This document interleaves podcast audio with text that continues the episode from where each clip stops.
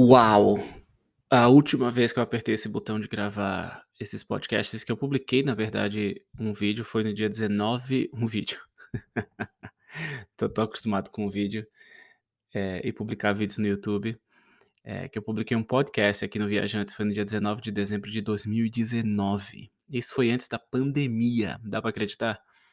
É óbvio que com a pandemia teve um boom de podcast, todo mundo começou a escutar muito podcast, mas eu, na verdade, fiz o contrário, eu parei de escutar podcasts.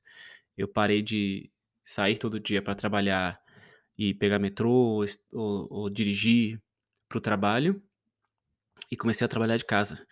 E com isso eu meio que perdi a vontade de fazer podcast na hora. A gente não podia viajar, todos os parques estavam fechados. Eu fiz um ou outro projeto aqui ou ali relacionado à viagem à Disney, mas é, três anos, três anos que a gente gravou o último podcast sobre a vida de Walt Disney.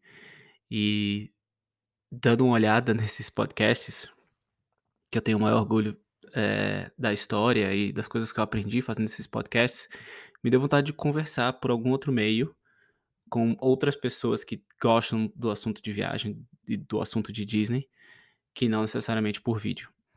E por incrível que pareça, as pessoas continuaram ouvindo esse podcast. Eu ia falar assistindo de novo, mas tudo bem. Daqui a pouco eu me acostumo de volta. As pessoas continuaram ouvindo esse podcast durante todos esses três anos, eh, o que é inacreditável. Eh, todos os meses do ano, mais de 500 pessoas por mês ouviram algum episódio, o que é inacreditável para mim. Então, talvez seja a hora da gente recomeçar essa comunidade aqui e conversar um pouco sobre esses assuntos que a gente adora. E eu adoraria receber mensagens de vocês. Eh, manda e-mail para mim, nilson@umbilheteporfavor.com.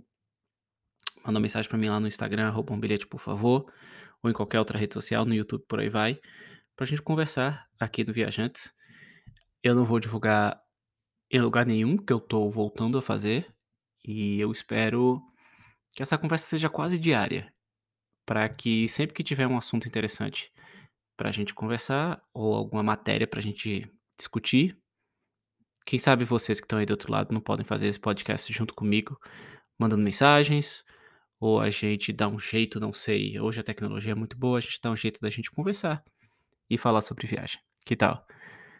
Eh, eu adoro o meio de podcast e eu acho que pode ser bem interessante esse tipo de conversa daqui em diante. Inclusive, inclusive, esse tópico aqui. Então, em todos os fóruns, eh, Reddit, Twitter, todos os sites que falam sobre a Disney, uma matéria na CNN repercutiu essa semana, que basicamente a matéria dizia que a Disney aumentou os preços dos parques, principalmente de ingresso, mais do que a inflação dos Estados Unidos. Então a inflação que já está no número recorde lá nos Estados Unidos por volta de 8,2%, e os parques da Disney aumentaram por volta de 10 a 12%. 10% no caso dos ingressos.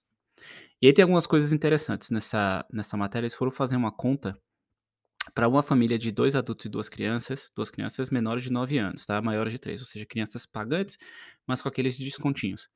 Se eles quiserem estacionar o carro na Disneyland da Califórnia, ah, visitar os dois parques no mesmo dia e comprar o Genie Plus para pular algumas filas durante o dia, lembrando que a Disney diz que você vai pular por volta de duas a três filas por dia. A minha experiência em Orlando há um mês atrás foi bem diferente. Eu consegui usar mais ou menos seis, a sete, às vezes oito atrações com Disney Plus em cada dia em Orlando, na Califórnia.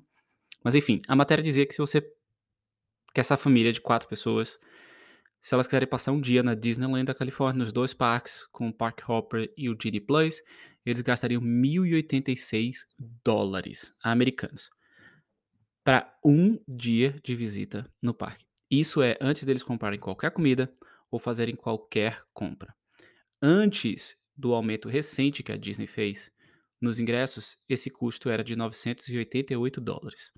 Parece pouco assim a diferença, mas são é, 100 dólares, na verdade, né? Um aumento de quase ah, 10%. E $1.086, se a gente for colocar aqui numa conversão direta para real hoje, seria R$5.620, ou seja, é isso mais ou menos que uma família de 4 pessoas, que é o padrão, né, de que vai pra Disney, gastaria para passar um dia na Disneyland da Califórnia com estacionamento, ingressos e o Genie Plus, o que obviamente é muito caro. E a estratégia da Disney aqui é muito clara, eles estão mudando o foco de Annual Pass Holders, ou seja, as pessoas que compram aqueles passes anuais, que moram perto dos parques ou que visitam os parques várias vezes por ano, pessoas que, que moram literalmente ali em Anaheim, ou pessoas que moram em Orlando e visitam os parques semanalmente. Eles querem afastar essas pessoas do parque o máximo possível e trazer pessoas com maior poder aquisitivo, obviamente. Qual o ponto disso? Essas pessoas com maior poder aquisitivo, elas não vão ligar de pagar mais pelo ingresso, porque afinal é uma viagem que ele vai fazer ali a cada 2, 3, 4, 5 anos, então não importa qual é o preço individual do ingresso, ele não vai voltar para a Disney tão cedo, e essa pessoa vai gastar muito mais durante o dia ela não mora perto dos parques, então ela não vai sair para almoçar. Ela vai comprar comida dentro dos parques, ela vai comprar todos os presentes que puder.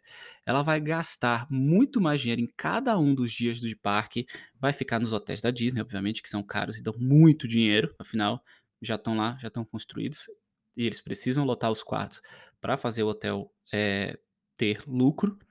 Então, essas pessoas que visitam só de vez em quando, querendo ou não, elas trazem muito mais dinheiro do que pessoas que vão recorrentes para o parque.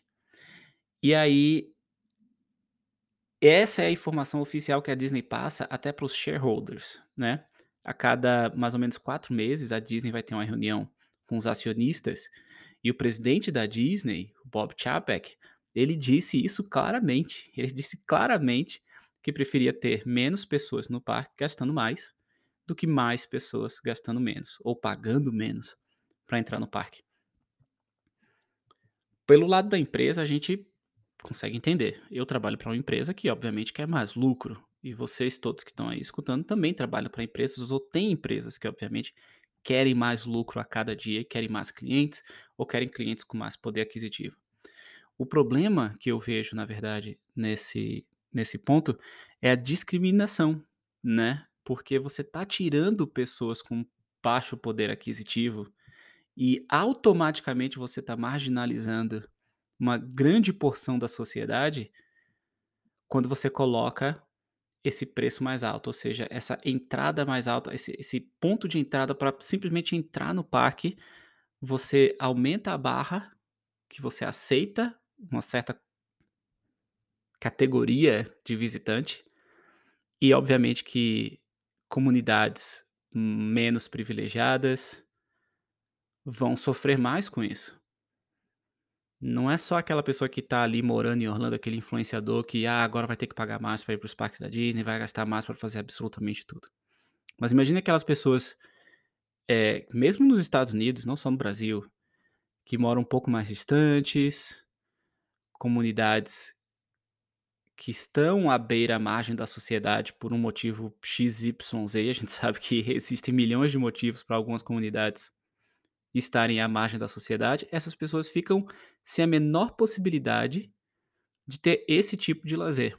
E aí você pode retrucar que, ah, mas ninguém é obrigado a ir para Disney. Verdade, ninguém é obrigado a ir para Disney. Existem outras coisas para se fazer no mundo. Mas será que essas comunidades têm essas coisas que todas as outras pessoas têm? Alguém que tem dinheiro suficiente para ir para Disney e gastar o quanto for, já não mora num lugar que tem acesso a parques, a museus, a milhões de outras coisas que são melhores, já daí e aí nessas comunidades que não vai ter isso, não vai ter parque, não vai ter museu, não vai ter absolutamente nada, essa pessoa ainda está sendo expulsa de um sonho, como por exemplo ir para Disney. Agora vamos colocar na realidade brasileira também, né? A gente sabe que o dólar está sendo muito alto no Brasil nos últimos anos. E muitas pessoas que estavam com esse sonho juntando dinheiro não conseguiram viajar porque o dólar ficou tão caro nos últimos anos. Ou seja, você já está excluindo essas pessoas.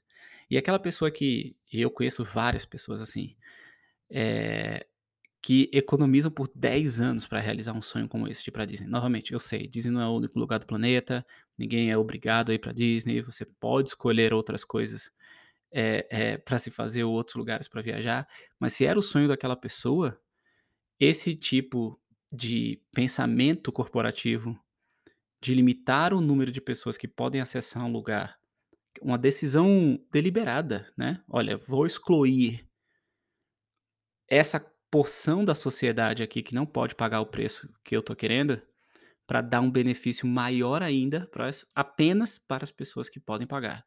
Então vai sofrer comunidades americanas, vai sofrer turistas internacionais, vão sofrer pessoas no Brasil que queriam realizar esse sonho, levar o filho pra Disney, porque era o grande sonho dele ou dela. Vai sofrer todo mundo.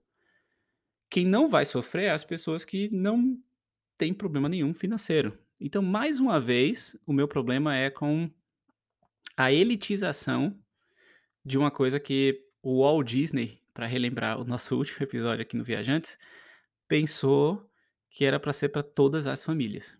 E assim, novamente, eu entendo a corporação, eu entendo eu entendo que eles têm que ter dar lucro de alguma forma e sempre cada vez mais. É isso que os acionista querem, é isso que os funcionários querem. Afinal, se a empresa começa a dar mais lucro, querendo ou não, uma hora, mais pessoas vão ganhar esse dinheiro. Apesar que, né, a gente sabe que não são tantas pessoas assim que vão ganhar muito dinheiro a mais. Mas é complicado isso, né. Enfim, queria compartilhar esse post com vocês da CNN e toda essa polêmica envolvendo. Dei um pouco da minha opinião, não toda.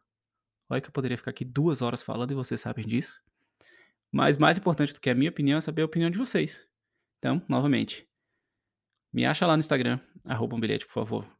Manda um e-mail, nilson@umbilheteporfavor.com. Manda sinal de fumaça, eu adoraria ter essa conversa com vocês, trazer as respostas de vocês e eu vou continuar aqui comentando notícias, novidades, não só essas coisas polêmicas e difíceis desse primeiro episódio, mas coisas boas também, notícias, revelações, novidades, ah, coisas emocionantes que a gente pode ver por aí pela internet e a gente vai ter esse fórum aqui pra gente bater papo. Que tal? A gente se vê na próxima, viajantes. Um grande abraço, muito obrigado e claro, boa viagem.